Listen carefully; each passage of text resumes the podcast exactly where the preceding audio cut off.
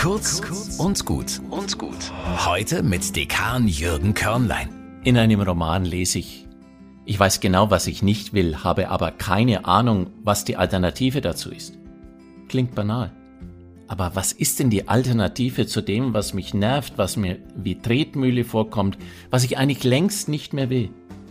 Manchmal hilft dazu die große Veränderung. Weg von dem Chef, der mich schief anschaut, der Beziehung, die mich klein macht, dem Haus, das viel zu groß ist. Aber die erste Person, der ich am neuen Ort oder im neuen Beruf oder in der neuen Beziehung begegne, bin ich selbst, mit all den Unklarheiten und Lasten, die ich mit mir herumtrage.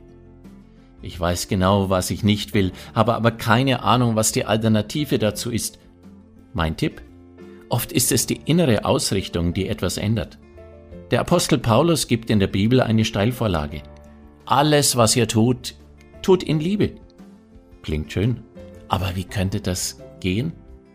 Ich beschließe, ich will im Allen so leben, dass andere gemeinsam mit mir wachsen, blühen und sich entfalten können. Das allein kann schon viel verändern. Wenn zum Beispiel ein Verwandter sich am Testament bedienen will und ich so handle, dass er gemeinsam mit mir wachsen, blühen und sich entfalten kann, kann sein, dass das schon viel entspannt.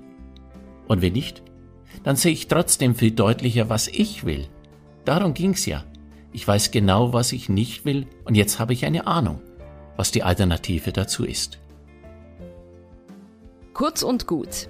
Jeden Tag eine neue Folge. Am besten, ihr abonniert uns.